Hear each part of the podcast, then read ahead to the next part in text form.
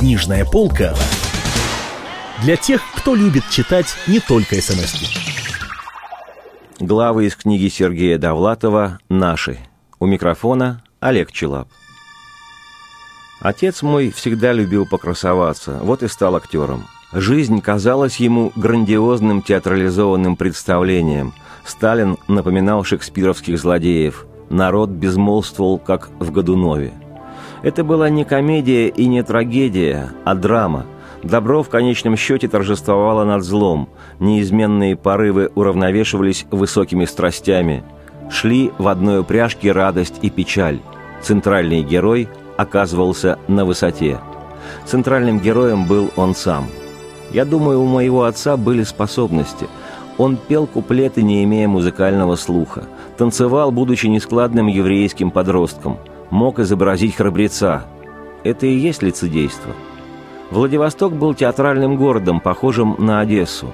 В портовых ресторанах хулиганили иностранные моряки. В городских садах звучала африканская музыка – по главной улице Светланки фланировали щеголи в ядовито-зеленых брюках. В кофейнях обсуждалось последнее самоубийство из-за неразделенной любви. Дед Исаак был театральной личностью. Бывший гвардеец, атлет и кутила, он немного презирал сыновей. Один писал стихи, второй играл на сцене. Наиболее дельным и практичным оказался младший, Леопольд. 18 лет он навсегда бежал из дома. Отец мой тоже писал стихи, и речь в них шла о тяге к смерти, в чем проявлялся, я думаю, избыток жизненных сил. Стихи увлекали его как элемент театрального представления. И еще он полюбил теннис. У теннисистов была эффектная спецодежда. Судейство велось на английском языке. Как многие захолустные юноши, отец и его братья потянулись в столичные города.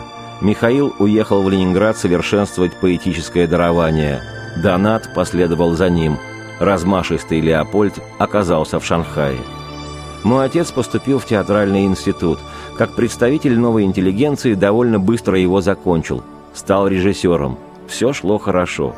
Его приняли в академический театр, он работал с Вивьеном, Толубеевым, Черкасовым, Адашевским. Я видел положительные рецензии на его спектакли. Видел я и отрицательные рецензии на спектакли Мейерхольда – они были написаны примерно в те же годы. Затем наступили тревожные времена. Друзья моих родителей стали неожиданно исчезать. Мать проклинала Сталина, отец рассуждал по-другому. Ведь исчезали самые заурядные люди, и в каждом, помимо достоинств, были существенные недостатки. В каждом, если хорошо подумать, было нечто отрицательное, нечто такое, что давало возможность примириться с утратой – когда забрали жившего ниже этажом хармейстера Лялина, отец припомнил, что Лялин был антисемитом. Когда арестовали филолога Рогинского, то выяснилось, что Рогинский пил. Конферансье Зацепин нетактично обращался с женщинами, гример Сидельников вообще предпочитал мужчин, а кинодраматург Шапира, будучи евреем, держался с невероятным опломбом. То есть совершалась драма, порог в которой был наказан – Затем арестовали деда. Просто так. Для отца это было полной неожиданностью, поскольку дед был явно хорошим человеком. Разумеется, у деда были свои слабости, но мало, притом сугубо личного характера. Он много ел. Драма перерастала в трагедию. Мой отец растерялся. Он понял, что смерть бродит где-то неподалеку, что центральный герой находится в опасности, как в трагедиях Шекспира – Потом моего отца выгнали из театра. Да и как было не выгнать, следуя его же теории. Еврей, отец расстрелян, младший брат за границей и так далее. Отец стал писать для эстрады. Он сочинял фильетоны, куплеты, миниатюры, интермедии. Он стал профессиональным репризером и целыми днями выдумывал шутки. А это занятие, как известно, начисто лишает человека оптимизма. Одну его стихотворную репризу я запомнил навсегда. «Видеть зава довелось, наш завмак силен как лось. Только вот уж десять лет лососины в маге нет». Я спросил отца, что все это значит, как связаны понятия в этом безумном четверостишии. Отец рассердился и закричал трагическим высоким голосом. «Ты не улавливаешь сути! Ты просто лишен чувства юмора». Он задумался, уединился минут на сорок и затем торжествующе огласил новый вариант. «Наш завмагом молодец, как соленый огурец. Только вот уж десять лет огурцов в сельмаге нет». «Ну как?» — спросил он. «Огурцы продаются на каждом шагу», — сказала мать. «Ну и что?» «А то, что это не жизненно». «Что не жизненно? Что именно не жизненно?» «Да это, огурцов в сельмаге нет.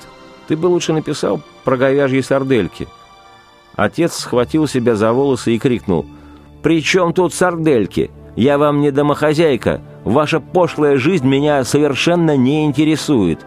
«Не жизненно», — повторял отец, запираясь в своем кабинете. Я знал, что он тайно пишет лирические стихи. Через 20 лет я их прочел. К сожалению, они мне не понравились. Его эстрадные репризы были лучше. Например, выходит конферансье и объявляет «Сейчас Рубина Калантарян исполнит мексиканскую песенку «Алый цветок». Вот ее содержание. Хуанита подарил мне алый цветок. «Я бедняк», — сказал Хуанита, — «и не могу подарить тебе жемчужное ожерелье. Так возьми же хотя бы этот цветок». «Хуанита», — сказала я, — «ты подарил мне нечто большее, чем жемчужное ожерелье. Ты подарил мне свою любовь». Итак, Рубина Калантарян, мексиканская песенка «Алый цветок». Песня исполняется на русском языке. В зале смеялись, я это помню. У отца была романтическая внешность, в его лице ощущалась какая-то необоснованная излишняя представительность. Он выглядел моложавым, довольно элегантным и все-таки казался обитателем Горьковской ночлежки. Он напоминал разом Пушкина и американского безработного. Конечно, отец выпивал. Пожалуй, не больше, чем другие, но как-то заметнее. Короче, его считали пьяницей. И зря. Его артистизм и в трезвом состоянии немного эпатировал публику.